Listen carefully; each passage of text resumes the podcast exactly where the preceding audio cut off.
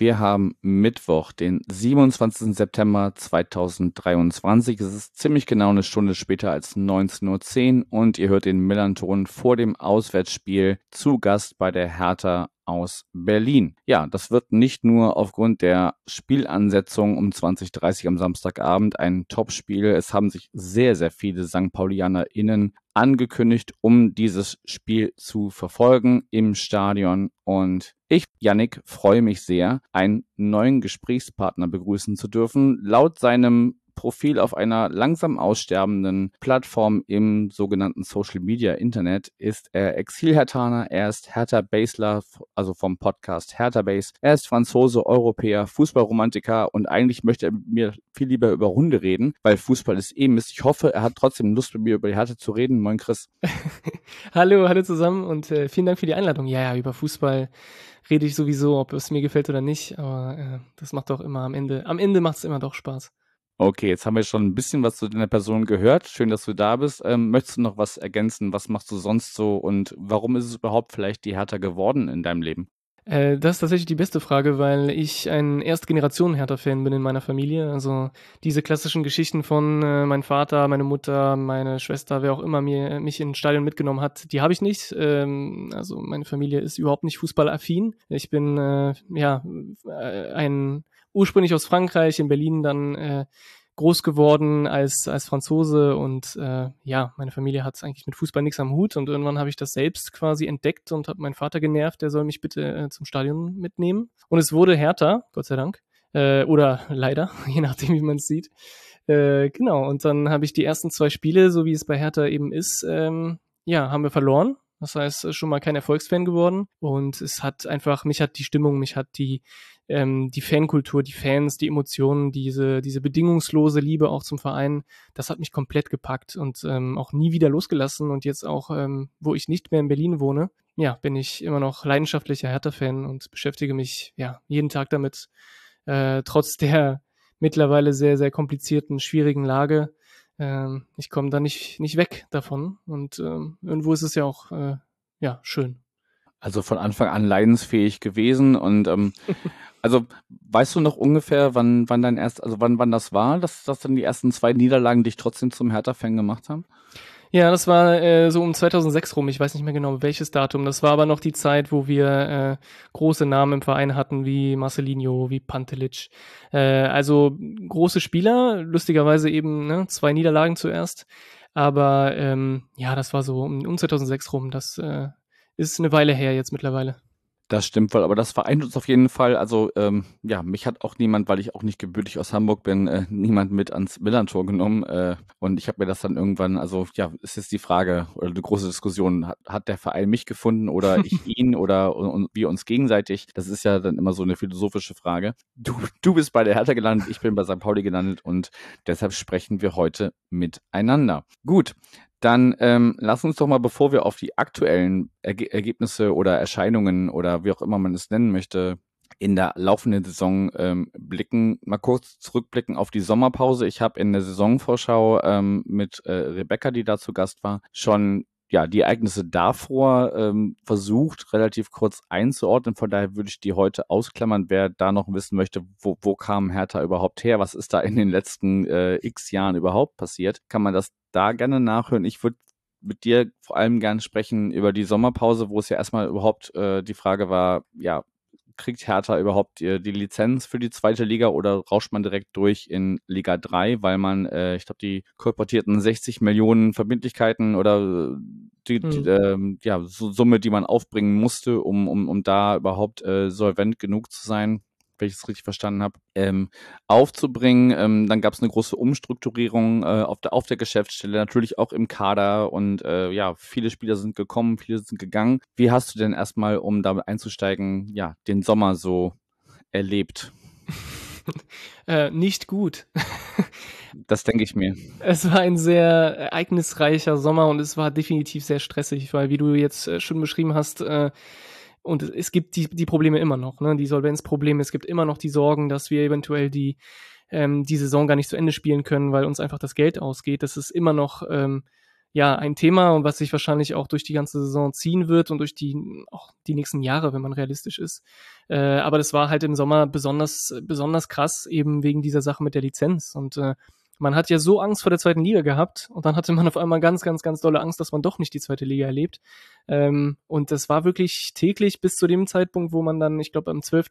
Juni war das, äh, bis man dann erfahren hat, okay, doch, wir kriegen die Lizenz, war das einfach, äh, ja, Stress pur, jeden Tag irgendwie gucken, Nachrichten, äh, steht da irgendwas, auch in, in äh, ja, im eigenen Umfeld einfach hören, ne? die Leute, die da immer was, was äh, mehr wissen und es war einfach zittern und ich glaube auch auf der Geschäftsstelle war das ähm, durchgehend Arbeiten, äh, Work-Life-Balance war, glaube ich, bei Hertha nicht so in den, äh, in den letzten Monaten.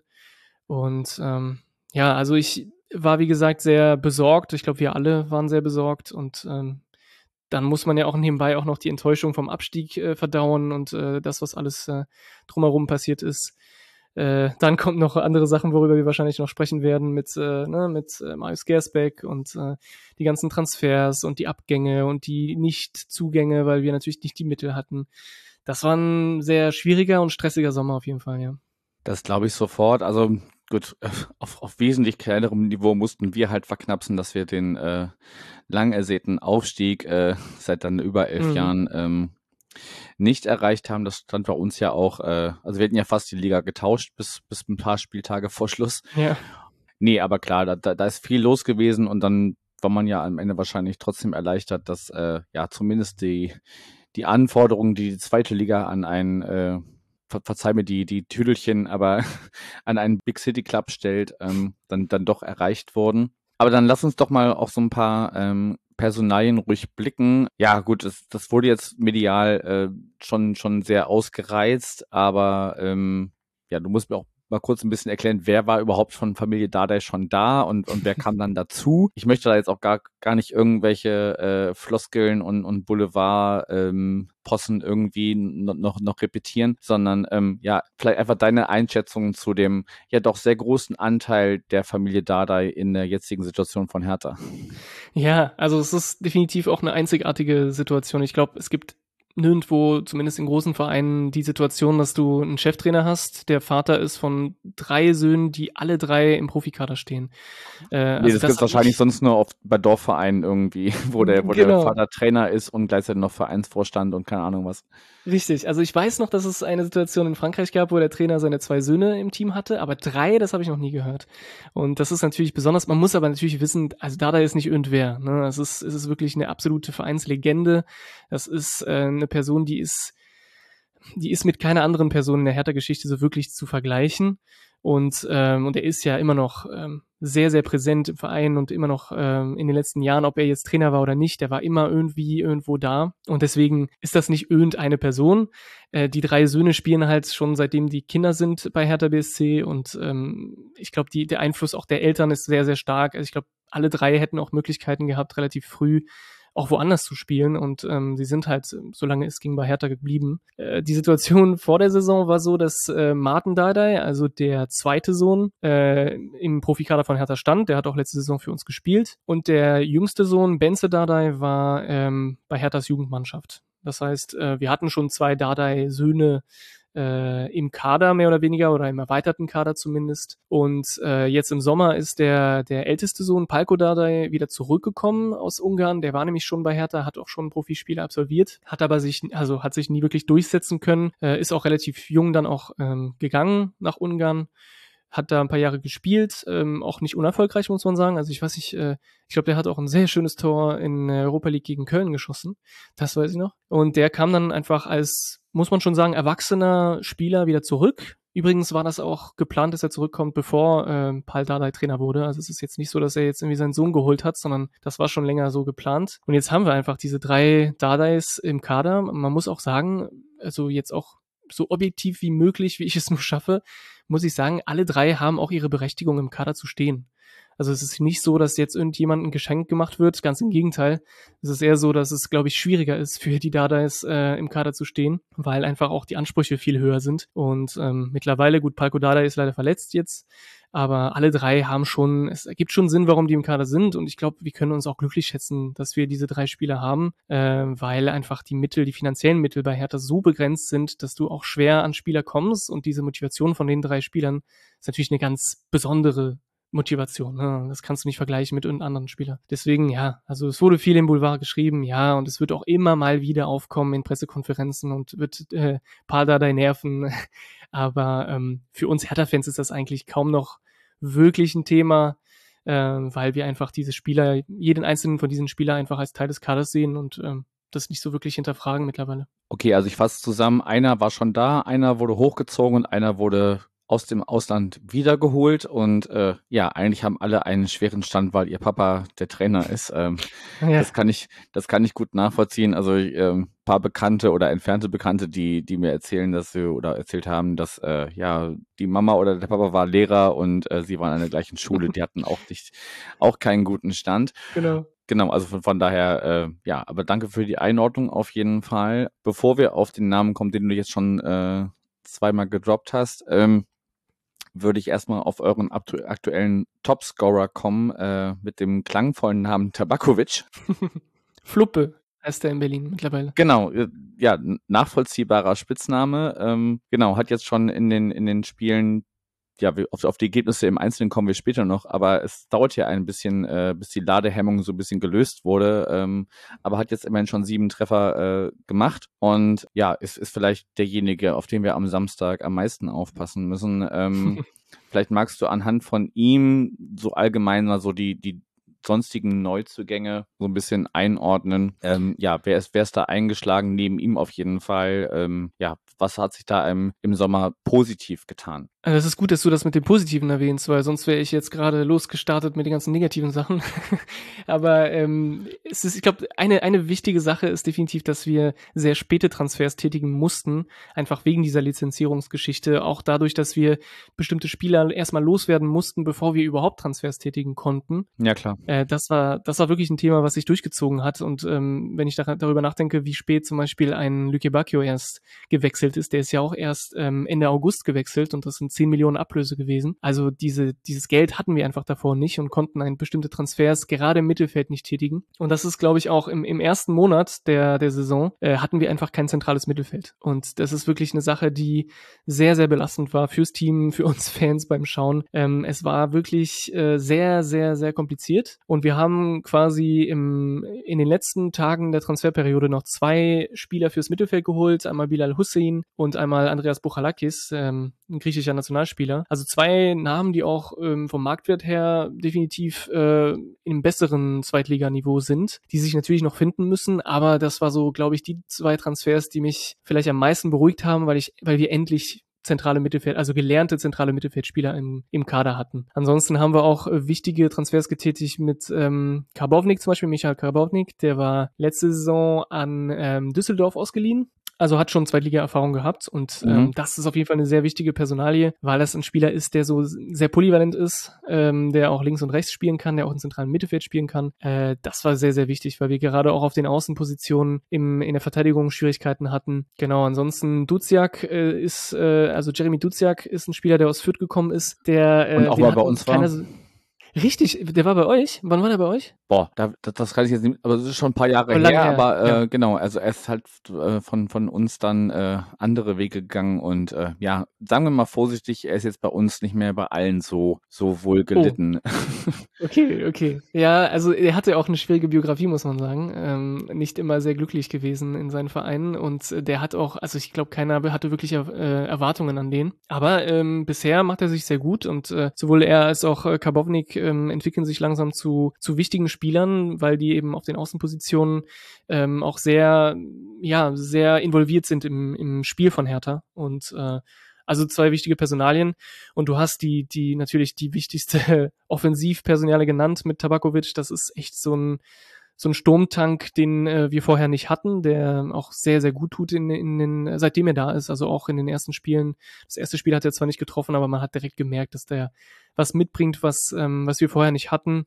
Smile Prevliak ist auch ein Name, den, äh, den ihr wahrscheinlich nicht hören werdet am äh, Wochenende, weil er sich leider verletzt hat. Aber auch jemand, der jetzt im letzten Spiel äh, ja, Tor geschossen hat, Vorlage gegeben hat. Ähm, und in der Innenverteidigung, das ist unser neuer Kapitän Toni Leisner, der ist wirklich einer der, der wichtigsten Spieler aktuell, weil er eben ähm, diese verunsichert, verunsich, verunsicherte Mannschaft, sorry, es ist spät, viel Sicherheit gibt in der, in der Verteidigung, obwohl er Union äh, Vergangenheit hat. Ich wollte es gerade sagen, ja. Ähm, also der ist auch nicht bei allen, er hat auch einen schweren Stand gehabt und hat es immer noch bei, bei bestimmten Leuten, aber der hat einfach mit Leistung überzeugt, seitdem er hier ist und ähm, ja, hat ein bisschen Low Profile gehalten, was so seine Äußerungen angeht, aber äußert sich immer sehr, sympathisch, ähm, gibt, gibt immer alles und ist immer einer der Besten auf dem Platz. Also, und ist jetzt Kapitän. Ich glaube, äh, so, ein, so ein Aufstieg ist äh, nicht selbstverständlich. Ähm, es gibt mittlerweile sehr viele Namen, wo ich sagen würde, sehe ich sehr positiv. Es gibt aber sehr, sehr viele Abgänge, wo ich jetzt nicht drauf eingehen werde, aber die natürlich auch geschmerzt haben. Das ist, äh,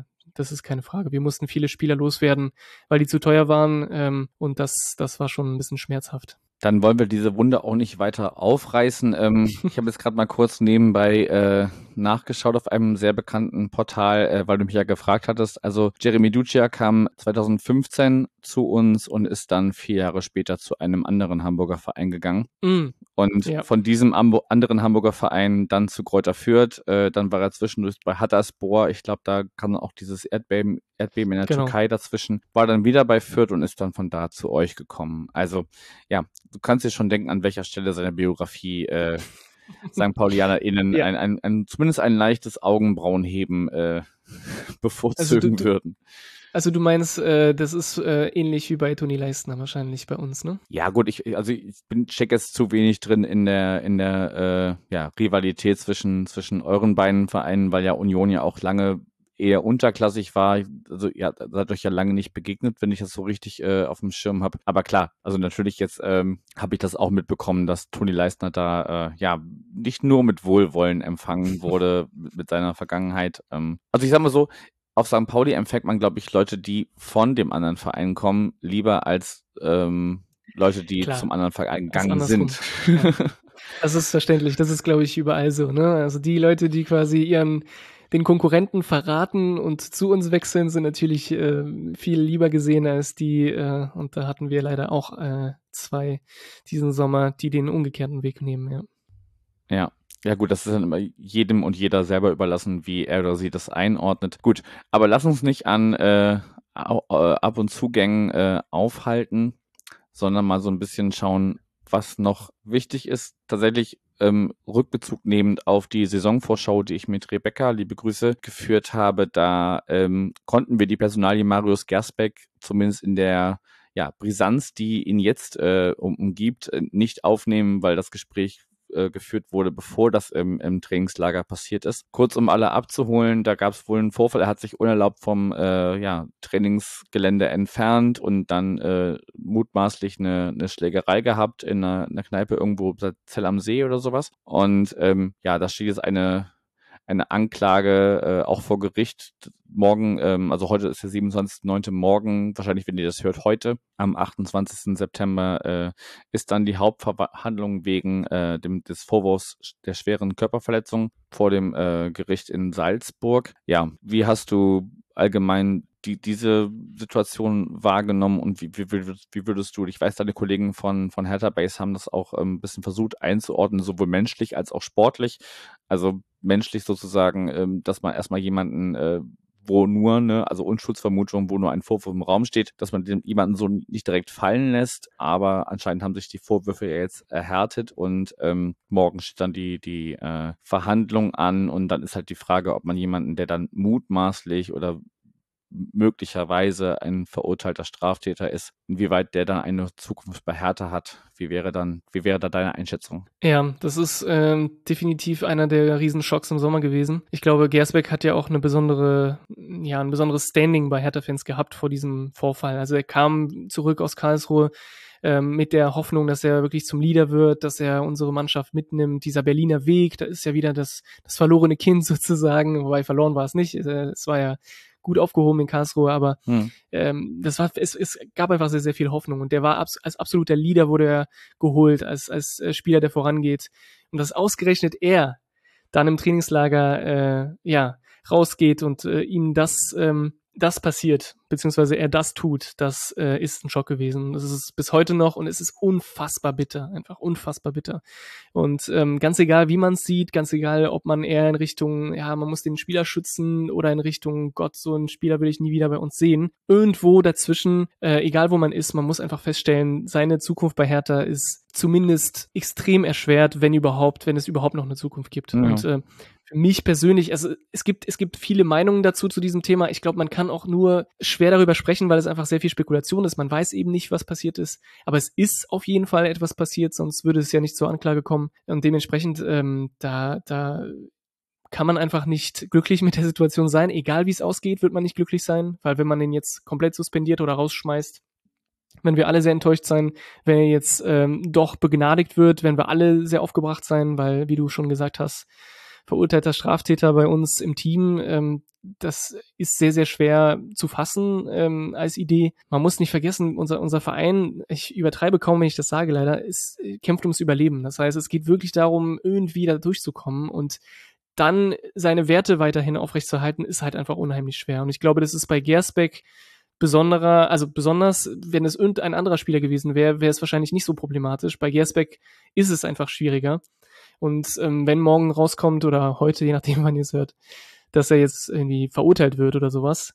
Ich glaube, das ist, äh, wird wahrscheinlich morgen nicht passieren, aber ne, auf jetzt in näherer Zukunft, dass er verurteilt wird, kann ich mir persönlich nicht vorstellen, dass er begnadigt wird. Also das kann ich mir nicht vorstellen. Wenn er jetzt ähm, ja, freigelassen wird, nicht verurteilt wird, äh, stellt sich die Frage nochmal. Da muss man wirklich diskutieren, ob das, ähm, ob man da, ja, den trotzdem wieder zum Training lässt und, und, und spielen lässt für uns. Ähm, aber ich glaube, wenn er verurteilt wird, kann ich mir das nicht vorstellen. Definitiv nicht.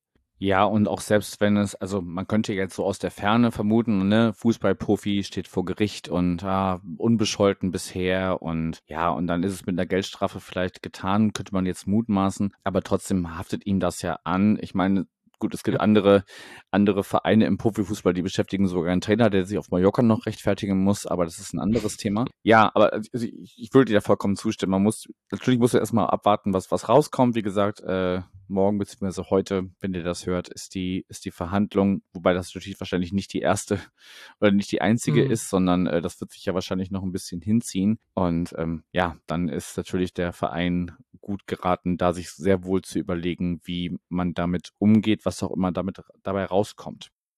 Ding Dong, kurzer Webblock für unseren Partner, die Kehrwieder Kreativbrauerei aus Hamburg. Bei mir gibt es heute Abend mal wieder das Roadrunner Coffee Stout alkoholfrei. Das geizt zwar mit Alkohol, aber nicht mit Koffein. Ganze 18 Milligramm pro 100 Milliliter sind darin enthalten. Die perfekte Mischung aus Kaffee und Bier für meinen Geschmack und dazu auch noch alkoholfrei. Wenn ihr dieses und andere leckere Biere von Kervida entdecken wollt, geht ihr auf kervida.bier, Bier in der englischen Schreibweise und wie immer der Hinweis, Bier sowohl mit als auch ohne Alkohol immer bewusst zu genießen. Ding Dong, Werbung Ende. Dann können wir ja vielleicht auf den aktuellen Kader überschwenken, denn jemand, der natürlich von dieser, ja, profitiert, ist vielleicht ein bisschen blöd gesagt, aber jemand, der jetzt deswegen, weil ich könnte mir jetzt schon vorstellen, dass äh, Gasback schon ähm, zumindest als nominelle Nummer eins, wenn nicht oder mindestens Nummer zwei gehandelt wurde, als er geholt wurde. Tiag Ernst steht jetzt gerade bei euch im Tor und damit können wir vielleicht den Bogen zum, zum aktuellen Kader machen. Ähm, ja, ich habe bei deinen Kollegen von Hertha Base gehört, so schlecht macht er sich gar nicht. Was hast du für den Eindruck von ja, der, der aktuellen Nummer eins im Tor? Der macht sich super. Also für, für so einen jungen Keeper in seiner ersten äh, Profisaison, das ist äh, das ist alles andere als selbstverständlich, dass der überhaupt funktioniert. Und der hat äh, bisher in, in keinem Spiel wirklich Fehler gemacht. Der ist 20 Jahre alt, das ist seine erste äh, ja, Saison bei uns und direkt quasi ins, äh, ins kalte Wasser geschmissen, direkt mit so hohen Erwartungen und äh, in einer ja, verunsicherten, verunsicherten Mannschaft. Ich habe ein Problem mit diesem Wort irgendwie heute. Ich finde, der macht es super. Natürlich ist äh, noch viel Luft nach oben, aber wirklich, ich bin äh, positiv überrascht. Er wird seine Fehler machen, das muss man auch wissen. Also so ein junger Keeper, der wird in dieser Saison auf jeden Fall auch Fehler machen. Und ähm, man muss das, man muss das auch wissen. Deswegen hat auch Benny Weber, unser Manager, gesagt, dass ähm, schon geplant ist, dass ein erfahrener Keeper auch noch äh, neben ihnen ähm, im Kader ist, damit eben auch diese Sicherheit dann auch ist. weil aktuell, dadurch, dass Gersbeck äh, suspendiert ist, ähm, was hat, man hat das äh, gesehen, als Ernst äh, krank wurde, äh, musste halt Robert Quasig auch einspringen, 19-Jähriger, der dann auch sein, sein erstes Profispiel gemacht hat. Und ähm, also man kann ja, man kann ja relativ schnell rechnen, das ist, das ist schon sehr, sehr viel Risiko. Und sehr viel Risiko kann sich Hertha eigentlich nicht erlauben. Deswegen so gut, wie sich Ernst äh, auch äh, zeigt und, und so stark, wie er auch bisher auftritt, so wichtig wird es trotzdem sein, dass man guckt, dass man, dass man auch ein bisschen, ja, Erfahrung dazu holt, einfach um, um ihn auch ein bisschen zu entlasten und ihm auch ein bisschen Druck zu nehmen. Ne? Weil das ist schon für diese jungen Schulter sehr, sehr viel Last. Ja, und da gibt's noch einen gewissen Tim Goller, der auch erst 18 ist. Also da müsste schon jemand kommen, der äh, ja ein, ein paar Jahre mehr äh, im Tour auf dem Buckel hat, um da vielleicht äh, dem, dem Jungen, ähm, der jetzt gerade bei einem gewissen einschlägigen Portal zumindest mit einer äh, Magen-Darm-Grippe gelistet wird, ja, um, um denen da so ein bisschen Rückhalt zu geben. Und na klar, ich meine, das, das haben wir bei St. Pauli ja auch mit, mit, mit jungen Spielern, wo man einfach sagen muss, okay, die, die sind zwischen Genie und Wahnsinn. Also wenn ich dann an Elias, Elias Saad denke, der hat sehr, sehr geile Momente, wo er, wo er Gegenspieler wie Slalomstangen äh, um, umkurft, aber auch manchmal halt in, in, in Situationen, wo du denkst, ja, hättest auch anders lösen können. Das ist einfach, wenn du junge Spieler hast, dann, dann musst du denen aber auch Zeit geben, da äh, ihre Erfahrungen zu sammeln ist halt die Frage, wie viel Zeit Hertha BSC da hat. Ähm, unser ja. letzter Gegner vom letzten Wochenende hat jetzt erstmal seinen Trainer entlassen. Ähm, mal gucken, wie das, wie das nächste Woche aussieht, wenn wir bei euch zu Gast waren. Aber äh, ich greife vor. Ihr, ihr, werdet auf jeden Fall äh, ernst bei uns im Tor sehen, weil ähm, Transfermarkt ist da nicht auf äh, dem neuesten Stand. Der ist auf jeden Fall äh, wieder gesund und fit und der wird auch spielen. Ah, okay. Ähm, kurz, dass, dadurch, dass wir über Torhüter äh, reden, ihr habt ja einen fantastischen äh, Nummer zwei. Ihr habt eine, eine tolle Nummer zwei, habe ich gesehen im Kader, ne? Ja, aber die, die, die, behalten wir, die behalten wir auch hier. Also ich. Ja, ja. Nein, nein, glaube ich. Sehr, sehr sympathisch, den, den bei euch zu sehen, ja. Nein, weil unsere Nummer eins fährt ja auch gerne mal äh, auf Länderspielreise und da kommt man ja äh, bekannterweise auch gerne ja. mal verletzt zurück. Von daher ist es ja, ganz gut, dass wir einen so erfahrenen, äh, auch menschlich sympathischen Menschen mit Sascha Burchardt äh, als Nummer zwei haben, der da zumindest DFB-Pokal spielen darf. Äh, am Sonntag wird ja ausgelost, wen wir da als nächstes bekommen, weil wir es, äh, oh Wunder, mal in die zweite Runde geschafft haben. ähm, genau. Aber ja, wie gesagt, wir, wir schweifen schon wieder ab. Sorry. Und ähm, ja, alles gut. Ist ja auch äh, immer schön, wenn man so ein bisschen Parallelen zwischen äh, den äh, beteiligten Vereinen herauslesen kann. Von daher, lass uns doch mal ähm, auf das gucken, was bisher bei der Hertha so passiert ist. Ähm, da war eigentlich alles dabei. Am, am ersten, nee, kein Unentschieden. Gut, bis auf ein Unentschieden war alles dabei. Ja. Ähm, allein an den ersten drei Spieltagen hat man es nicht geschafft, ein Tor zu schießen. Es ging 0 zu 1 gegen Düsseldorf, 0 zu 1 gegen Wiesbaden, 0 zu 3 gegen diesen anderen äh, Hamburger Verein aus. Mhm. Dann hat man äh, äh, rausgefunden, wo das Tor steht und hat 5-0 äh, gegen Fürth gewonnen. Und dann gab es ein 4 zu 6 aus eigener Sicht gegen Magdeburg. Dann gab es ein 3 zu 0 äh, gegen Braunschweig, ein, ein Sieg. Und äh, jetzt zuletzt einen ja, dramatischen 3 zu 2 Sieg gegen Holstein Kiel. Also ordne mal ein bisschen die, diese Ergebnisse. Also da, da ist ja, das ist ja Genie und Wahnsinn so ein bisschen gefühlt, wenn man das so liest. Ordne das mal ein, also muss jetzt nicht jedes, jedes Spiel einzeln durchgehen, aber mal so ein bisschen, dass wir mhm. verstehen, mhm. was, was ist bei Hertha da gerade los. Ja, ja, das fragen wir uns auch. Nein, ähm, ich habe ja schon ein bisschen angedeutet, dass die, dass die, der Sommer ein bisschen kompliziert war, gerade im Hinblick auf ähm, Zugänge und im, im Mittelfeld, dass wir da viel Unsicherheit hatten. Also wir haben lange mit zwei sehr jungen Spielern im Mittelfeld gespielt, die äh, ja, eben keine gelernten zentralen Mittelfeldspieler sind und das hat man in den ersten Wochen auch wirklich gespürt. Also da war, da hat sehr wenig ähm, funktioniert. Da ähm, war es zwar von der Mentalität her, vom Einsatz her hat es wirklich gestimmt. Also das muss man auch sagen. Direkt am ersten Spiel auch schon äh, in Düsseldorf. Da hat die Mannschaft gezeigt, dass, ähm, dass es auch eine ganz andere Mentalität ist als noch letzte Saison. Aber es hat einfach gedauert, bis da auch äh, in gewisser Weise die, die, ja, die, die Spieler auch miteinander äh, angefangen haben zu spielen. Es ist auch ein komplett neues Team, es ist äh, sehr, sehr viel Neues drin. Ähm, und dementsprechend hat es auch gedauert. Und es war auch klar, also die Verantwortlichen haben auch gesagt, die ersten Wochen wären ganz, ganz schwierig. Und es war auch ganz, ganz schwierig. Also die ersten Spiele hast du schon mal gesagt, äh, null Tore geschossen, drei Niederlagen in der Liga.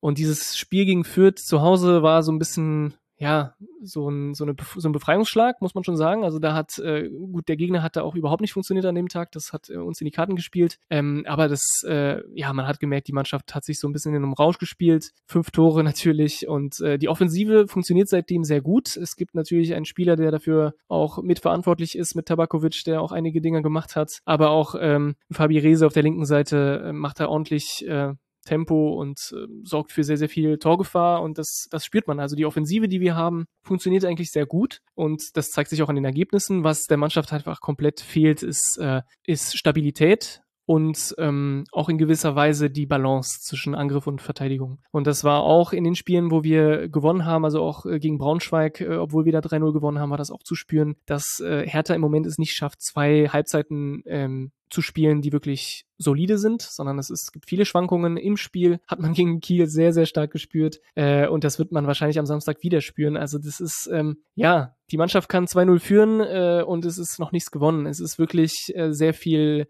sehr viel noch Suche nach der, nach der Stabilität und ähm, ich muss sagen, wir Hertha-Fans freuen uns einfach, weil, weil, es, weil es tatsächlich auch eine Mannschaft ist, die wir unterstützen können, die wirklich alles gibt und die äh, auch sehr, sehr viel Spaß macht, ähm, wenn, weil sie auch versucht, Fußball zu spielen. Aber das erklärt vielleicht auch ein bisschen die Ergebnisse, die, äh, ja, es ist sehr verrückt waren einfach in den letzten Wochen. Und ich, ich gehe einfach davon aus, dass es in den nächsten Wochen auch ähnlich weitergehen wird. Ich kann mir jetzt nicht vorstellen, dass wir am, am Samstag irgendwie 0-0 spielen oder sowas. Das glaube ich auch nicht, aber zum Tipp für den Samstag kommen wir ja vielleicht später noch.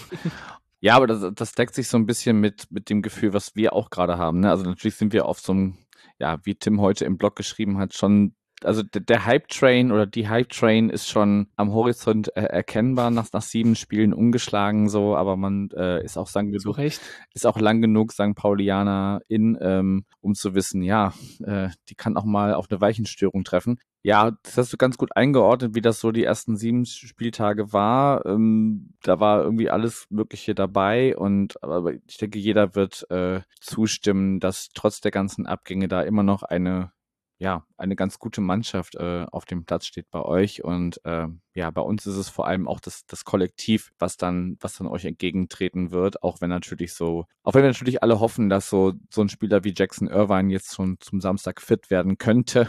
Er hat jetzt wohl auch schon unter der Woche auf dem Platz gestanden, aber fürs Mannschaftstraining reichte es noch nicht. Aber vielleicht reicht es ja für so 10, 15 Minuten. Das wäre eigentlich ganz cool, weil also, also so jemanden habe ich halt schon lange bei St. Pauli nicht mehr gesehen, der so geil hierhin passt. Aber äh, ja, weniger Personenkult als äh, mehr Blick auf, auf dein Team. Ähm, Ihr solltet den auf jeden Fall schonen am Samstag, ganz ehrlich. Also, der, der, ist doch viel wichtiger für die nächsten Spiele. Samstag, ihr braucht den nicht am Samstag. Alles gut. Lasst, lasst den auf der Bank. Ich höre da eine leichte Besorgnis raus, aber. Na, gar nicht, nein. nein, also es sollte dir vielleicht zu denken geben, dass wir jetzt auch äh, in den letzten beiden Spielen äh, trotzdem acht Tore geschossen ja, haben und äh, er war nicht dabei. Also von daher, ähm, ja, die anderen können das auch. Aber lass uns gleich mal noch zum Ausblick kommen ähm, und sonst erstmal noch ein bisschen aufs Drumherum, was, was deinen Verein geht, an äh, drauf blicken. Es ist ja nun so, wir haben jetzt auch viel Positives gesagt, aber irgendwie ist ja immer was los bei der Hertha. Das habt, habt ihr auch selber bei Hertha Base oft genug gesagt. Ähm, ich habe äh, beim Kicker gelesen, dass äh, ja Verdi jetzt gegen die Hertha vors Gericht gezogen ist, weil es um äh, ja die Einrichtung eines äh, Betriebsrats geht. Weiß nicht, ob du da mehr weißt oder ob du das irgendwie so ein bisschen aus ja doch näher dran stehender Position einordnen kannst, was, was da gerade los ist. Also es wurde wohl im Juli irgendwie ja blockiert oder Steine in den Weg gelegt, äh, dass da ein Betriebsrat installiert wird, der übrigens bei erschreckend wenigen Vereinen äh, überhaupt existiert. Äh, das, das fand ich ja. auch ganz, ganz äh, interessant mal zu lesen. Ähm, ja, wie, wie nimmst du das wahr? Braucht es einen Betriebsrat? Ich meine, natürlich aufgrund der, der Stellenabbaumaßnahmen, äh, die jetzt im Zuge des Zweitliga-Abstiegs äh, ja natürlich zwangsläufig passieren mussten, ähm, kann ich mir schon vorstellen, dass es da auch ja, sicherlich ArbeitnehmerInnen gegeben hat, die äh, ja ganz froh gewesen wären, wenn da jemand ihre Interessen schützt. Mhm. Definitiv. Ich glaube, das ist auch total legitim. Es ist sowieso ein sehr brisantes Thema und ich versuche mal meine, meine persönliche, individuelle Meinung so ein bisschen auszuklammern. Aber ich glaube, es ist, es ist tatsächlich eine sehr schwierige Lage für Hertha, weil man einfach äh, gerade in der Sanierung sich befindet und dann müssen die einfach extrem viele Leute entlassen. Aber ich verstehe natürlich jede einzelne Person, die bei Hertha auch arbeitet und sich anschaut, was die Profis da ähm, für einen Mist gebaut haben in den letzten Jahren und die Verantwortlichen, ähm, wofür die eigentlich, also die Mitarbeiter, die tatsächlich entlassen wurden, vielleicht am wenigsten für können, dass die äh, sich auch mehr Schutz und auch mehr Rückhalt ähm, gewünscht hätten. Kann ich total nachvollziehen. Also deswegen, es ist einfach gerade eine sehr undurchsichtige Situation. Es ist auch sehr viel sehr viel Gerücht und sehr viel ne, Gerede, sehr wenig Konkretes. Verdi äußert sich da natürlich sehr, ähm, sehr, äh, sag ich mal, offensiv, was ja auch äh, total äh, normal ist. Ähm, es, für uns als Hertha-Fans ist das, ist das natürlich sehr schwer zu durchblicken und wir müssen das einfach abwarten, was jetzt passiert. Ich kann mir vorstellen, dass es auf jeden Fall dazu kommt, dass es auch einen Betriebsrat gibt. Und ich wusste auch vor dieser Geschichte tatsächlich auch nicht, dass es so selten ist im, äh, im Profifußball. Hat mich auch ein bisschen gewundert, weil es ja auch teilweise sehr große Unternehmen sind. Ja, wir müssen einfach abwarten. Also ich glaube, das ist gerade bei Hertha, ähm, habe ich schon gesagt, in den, in den nächsten Jahren wird es auch so sein. Es wird von, von schwierigen Entscheidungen zu schwierigen Entscheidungen gehen und ähm, wahrscheinlich wird man beiden mit, mit den Entscheidungen äh, nur schwer lieben können. Aber es ist, äh, ja, es ist gerade einfach existenziell das Problem. Okay, wir werden das weiter beobachten. Ich wollte es einfach nur als äh, Randnotiz noch, noch rannehmen und vielleicht, bevor wir dann auf den Samstag kommen, noch mit einem, ja, also positiven Thema ähm, umschwenken. Es gibt seit dieser Saison eine, nee, seit letzter Saison tatsächlich, seit der Saison 2022, mhm. 23, das Schutzkonzept Wo ist Lotte? Und das ist ein ähm, Schutzraum für Betroffene von Diskriminierung jeglicher Art. Ähm, die, die wichtigsten Fakten dazu ähm, verlinke ich mal in den Shownotes. Da hat auch der Fanladen äh, von uns ähm, jetzt im Blick auf das Spiel am Samstag das nochmal alles aufgelistet. Äh, das betrifft, also kann auch Gästefans betreffen. Es gibt eine Telefonnummer, die man anrufen kann, auch als Gästefan. Und ja, einfach, dass da, wenn in diesem ja zugegebenermaßen sehr, sehr großen Stadion ähm, und wir alle, alle wissen, je mehr Menschen kommen, desto mehr äh, ja schwierige Menschen sind auch mitunter dabei ähm, gibt es jetzt eine Möglichkeit, sich da äh, Hilfe zu suchen, wenn man dann vielleicht nicht in unmittelbarer Nähe jemanden hat, der da für ähm, jemanden Partei ergreift. Und genau, das wollte ich einfach nochmal positiv hervorheben, dass es da am Samstag auch ähm, die Möglichkeit gibt, auch für uns als St. PaulianerInnen, die ja wirklich, also ich habe von, von 12 bis 16.000 habe ich alles gehört äh, wo wir da, wie, wie wir da aufschlagen werden. Also äh, das Olympiastadion wird auf jeden Fall sehr, sehr äh, zahlreich braun-weiß und rot äh, mhm. gestaltet sein. Und äh, genau, dann können wir ja vielleicht. Ja, stark, starker Support von euch. Ja gut, ich meine, also die, die, die 7000 sind ja, also 70.000 passen rein, oder 75.000 passen rein, ne? Irgendwie sowas. Genau, 75.000 und äh, wir brauchen das Geld dringend. Also von daher kommt zahlreich und äh, zahlt eure Tickets. Äh, das tut uns auch gut. Genau, also dann, dann wären 10% ja allein schon 7.500 und dann habt ihr, glaube ich, angefangen, die, die umliegenden Blöcke auch noch freizugeben. Von daher, ähm, ja, also, also mit einer, mit einer guten äh, sechsstelligen, fünfstelligen Zahl ist auf jeden Fall äh, zu rechnen. Gut, Chris, haben wir noch irgendwas vergessen? Auch in Anbetracht der Zeit müssten wir vielleicht langsam auch mal äh, mhm. den Deckel drauf machen und könnten alles andere, was jetzt vielleicht noch mehr Rahmen einnehmen würde oder mehr Raum einnehmen würde, auf ein anderes Mal verschieben. Gibt es noch irgendwas, was du unbedingt loswerden möchtest? Ja, ich, ich kann euch nur empfehlen, also auch, ähm, auch Menschen, die jetzt mit Hertha BSC nicht so viel am Hut haben, sich ähm, unsere, unsere Serie zu, anzuschauen. Also wir haben die erste Episode der Vereins, ähm, also vom Vereins TV, von Hertha TV ähm, gedrehten äh, Serie über den Verein äh, ist draußen. Auf YouTube kann man sich das angucken. Das ist, dauert eine halbe Stunde, glaube ich, die erste Episode. Und beschreibt einfach das, was passiert ist jetzt, ähm, das, was wir jetzt auch besprochen haben von seit dem Sommer ähm, bis hierhin auf sehr, finde ich, authentischer und emotionaler Art. Und ähm, kann ich empfehlen, sich das anzuschauen. Das ist ähm, echt cool geworden und macht Spaß zu schauen und ähm, ja, gibt vielleicht auch ein bisschen Bilder zu dem, was wir jetzt äh, per Audio besprochen haben. Ich glaube, ihr habt äh, in einer eurer Folgen ein bisschen verglichen äh, mit Sunderland Till I Die. Genau, also das ist natürlich ein sehr hoher Anspruch. Ähm, nee, also aber, aber auch, auch, einfach, also ich meine, auch bei, bei Sunderland wird ja keine Erfolgsgeschichte skizziert, ne? Also da, genau, genau. Da richtig, ist ja keine, ja. also du hast ja oft so Vereins äh, äh, Chronik oder, oder, oder äh, äh, Biografien oder, oder äh, äh, Filme, die dann irgendwie sagen, ah, und das war alles so toll und da halten wir die halt Meisterschale hoch und so, ne? Also das skizziert ja jetzt schon eher ein äh, dunkleres Kapitel in der Vereinsgeschichte. Genau, ja, richtig, richtig. Und trotzdem, wie gesagt, mit, mit viel Menschlichen dabei und auch, ähm, ja, also es ist, wie gesagt, ich kann es euch empfehlen, mal reinzugucken. Wenn ihr nach fünf Minuten keine Lust mehr habt, dann äh, könnt ihr es ja wegklicken, aber ähm, ja, ist auf jeden Fall, kann vielleicht auch ein anderes Licht auf, auf äh, unseren Verein werfen, der auch äh, deutschlandweit nicht immer sehr positiv betrachtet wird. Das mag sein. Können wir ja auch den Link in die Shownotes packen und genau. Also wenn du nichts mehr hast, dann danke ich dir für deine Zeit. Wir können jetzt schon mal äh, vorwegnehmen, wir werden nach dem Spiel nicht sprechen, weil du terminlich äh, verhindert bist. Aber trotzdem lasse ich dich nicht gehen ohne, äh, du hast schon gesagt, 0-0 geht's nicht aus. Aber wie geht's denn aus am Samstag? Ich habe sehr, ich habe große Angst vor eurer, vor eurem Mittelfeld, muss ich sagen. Ähm, das ist nicht unsere Stärke und das ist äh, eine eurer Stärken. Allgemein finde ich, ihr seid ein super gestandener Zweitligateam ähm, mit Ambitionen nach oben und äh, zu Recht mit Ambitionen nach oben. Deswegen ähm, bin ich nicht sehr optimistisch, muss ich sagen. Äh, ich tippe einfach mal auf ein 2 zu 2 äh, weil vier Tore kann ich mir vorstellen, wollen wir auf jeden Fall sehen. Gut, das, das wäre auch, also das kommt meinem Tipp sehr nahe, hätte ich auch, würde ich auch nehmen, sage ich mal, weil also HörerInnen, die mich schon länger äh, oder die meine Folgen hier schon länger verfolgen, wissen, ähm, ich gehe in Auswärtsspiele immer so dran, Hauptsache nicht verlieren. Ja, aber ich glaube, wir werden da noch einen Lucky Punch draufsetzen äh, und das Olympiastadion, äh, zumindest ein, ein Drittel davon wird, wird beben und äh, es geht äh, 3 zu 2 für den FC St. Pauli aus. Gut, Chris, ich danke dir für deine Zeit und äh, ja, war hoffentlich nicht das letzte Mal, dass wir uns gehört haben. Ähm, gut, wenn wir natürlich jetzt nächste Saison aufsteigen, dann äh, ja, ist die Frage, ob ihr uns nachfolgt oder nicht. Ähm, auf jeden Fall danke dir für deine Zeit und ja, noch viel Erfolg in Liga 2. Danke, wünsche ich euch auch und vielen, vielen Dank für die Einladung. Hat Spaß gemacht. Äh, und ja, viel Erfolg euch natürlich äh, nach Samstag. Ne? Aber, da, danach dürfen wir alles gewinnen, meinst du? Genau, dann könnt ihr alles gewinnen. Dann könnt ihr auch aufsteigen. Finde find ich gut. Alles klar, danke dir, ciao. Ciao.